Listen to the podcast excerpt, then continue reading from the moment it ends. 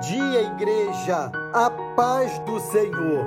O nosso tema também hoje é um chamado a que batalhemos pela fé. A palavra que compartilho aqui é uma das mais sérias advertências da palavra de Deus para cada um de nós. Veja você mesmo esse alerta da carta de Judas, versos de 1 a 4.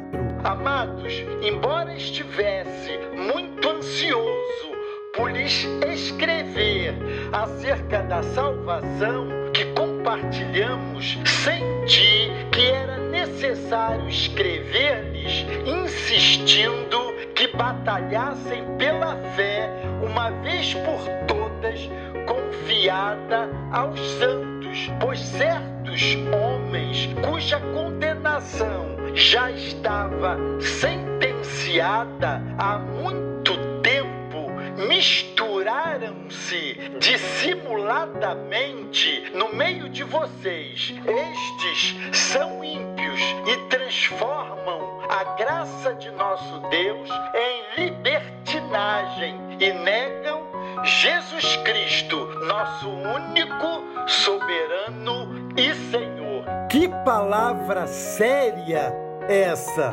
Judas é o meio-irmão de Jesus, também irmão de Tiago, que, segundo a tradição, só veio a se converter após a ressurreição de Cristo. Essa epístola geral foi escrita como uma grande bandeira de advertência contra a falsa confissão de fé. Ele fala de maneira direta e contundente aos que entram dissimuladamente nas comunidades eclesiásticas sob o pretexto de confundir a doutrina e, sobretudo, negar com ações o soberano Senhor.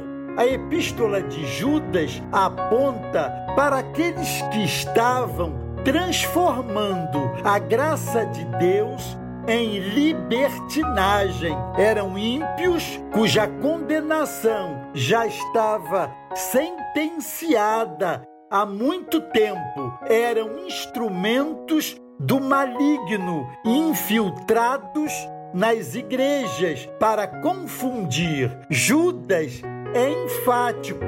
Cuidado com eles, estão sempre à caça das almas, querem discípulos para si, não para Cristo. As palavras de Judas aqui são duras, mas necessárias. Pior do que ímpios, ateus confessos adentravam as comunidades passavam dissimuladamente pelo batismo, tomavam irresponsavelmente a ceia do Senhor sem uma regeneração genuína em seus corações. Amados, com quanto duras as advertências desta epístola soam oportunas nesses dias em todos os lugares. Em termos de igreja ocidental, as coisas têm estado bem difíceis e a igreja brasileira